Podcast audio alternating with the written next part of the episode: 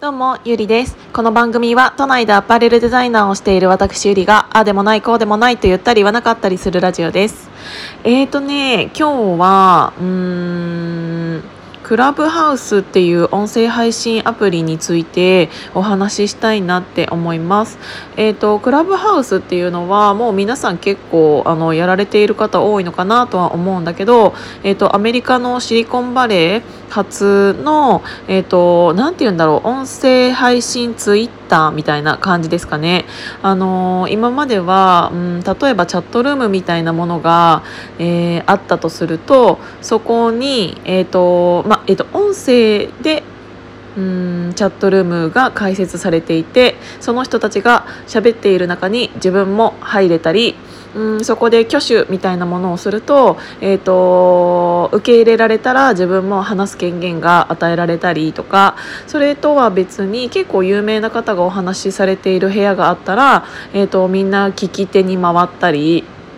っていうので、えーと、今までは普通にチャットとかでやり取りしていたことを本当に、えーと、会話で声でやり取りするから結構身近な感じになるのかなって思いました。今私はまだいろんな部屋を除いては消えて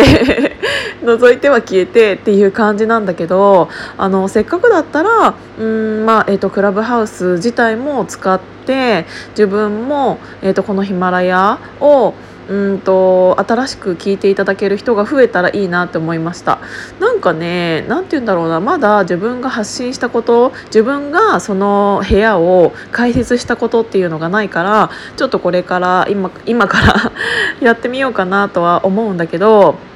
うんすごく私が見ていて思ったのがうんと自分のね気になる人がいるとするじゃないですか。なんかこの人すごい素敵だなとかこの人ってすごい憧れているなとかそういう人がいたとしてその人が今どの部屋にいるかっていうのが分かるんですよ。だから私あの本屋さんにいるうんと人ってちょっと面白いなって思うのが、あの見た目と違うところ。例えば、あのすごいおしゃれな人がいてその人がファッション系のところに本屋さんでね行くのかなって思ったらすごい経済のところとか見てたらそのギャップ萌えみたいなする時ってありません？私それと一緒でなんかあのその人が選ぶルーム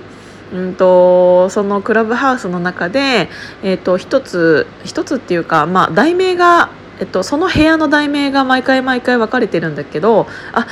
この部屋ではこういうことを話しているんだなとかこういう人たちが今集まってるんだなっていうのが部屋に入る前にある程度分かったりするんだけどそれが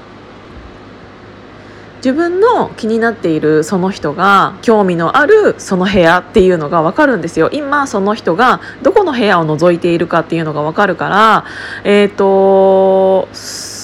その人の頭の中というかその人が興味があることっていうのを知ることができるから私はそれも含めてすごい楽しいなって思いました。えーと、どっちかって言ったら結構聞き手に、うん、あこのヒマラヤさんではねずっと自分で1人で喋ってるけど、えーと、2人以上になって会話になった時はそのクラブハウスっていうものを使うとすごく面白いなって思ったのと同時に結構難しいなって思ったのが、えーといろんな部屋を聞いていて思ったんだけど、うん、ちゃんと何て言うんだろうな。うん喋る人と聞く人っていうのがある程度少人数少人数っていうか喋る人側がある程度少人数じゃないとうんと聞きづらい場合もあるなって思いました。あの発言権を与えすぎてしまうと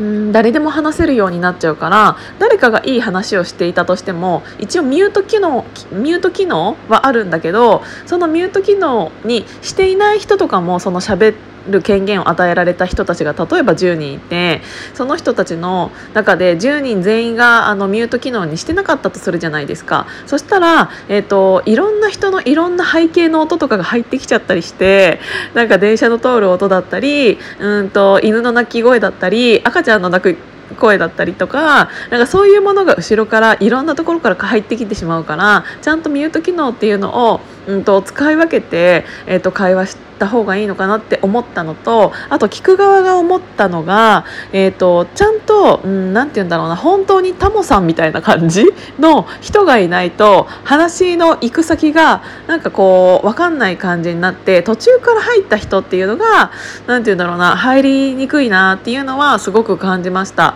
なんか逆にそういうところそういう部屋が好きな人ももちろんいると思うから一概には言えないんだけどその私がずっと聞いていられるなって思うのはやっぱり一つの議題というか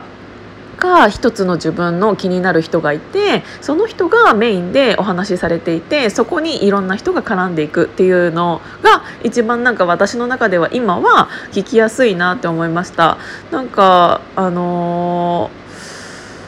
ー、聞く側と喋る側うん両方できるからでその時の自分のテンションで全然なんか手挙げて、えー、と喋りたかったら喋れたりするしうんと今回はラジオとして聞こうと思ったら聞くだけでも聞けるしっていうので、えー、とそういう面ではすごく、えー、と音声配信業界の中では新しい。でも本当に使い方がシンプルだからこそみんな使いやすいのかなって思いました。もしただまだやられてない方に注意なのは全部英語なんですよ。だからあの使い方が分からなかったとしたらちゃんと一個一個あのその単語とかを調べていかないとそんなに難しいことは書いていないんだけどでもなんかこの言い回しってどっち？みたいな。いうのもあるからそこら辺は英語の勉強にもなるなと思って、えーと、ちょっと私の中では、うん、基本的にいつも、うん、自分が一人でこうやって喋ってしまっているからそうじゃなくって私が聞き手役に回った場合とかあとは誰かが喋っている中に自分が入っていく場合の入り方っていうのをお勉強させてもらう感じでちょっとクラブハウスは使ってみようかなって思いました。なのでなんかしばらくはあれだね。みんななんかクラブハウスに朝からずっといる人とかもいそうでであそうだなんかちょっともう一個いいなって思ったのが、えーと、1対1電話とかだったら1対1まあズームとかだったらプラス顔も見れたりするけど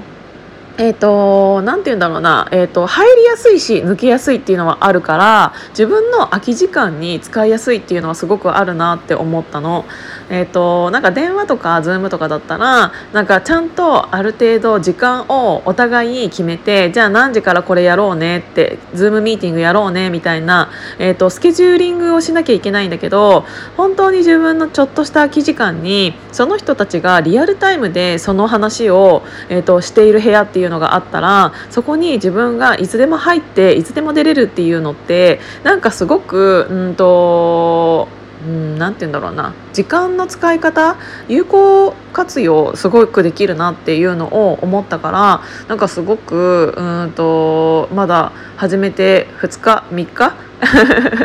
ぐらいなんだけどそれ思いましたね。うんだからとりあえずいろいろまずはあのー、使う時間を増やして、えーと、いろいろ可能性をうん知るためにはやっぱり自分が発信とかいろんな人に絡んでっていうのをしていきたいなって思いました。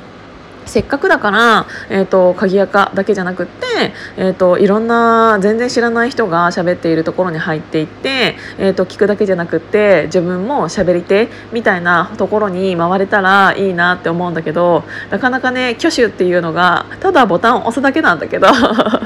なんか全然知らないところにファッて入っていってあの急にハッてなんか「すいませんはじめまして」みたいなんで入れる人ってすごいなと思ってなんかあの自分がルーム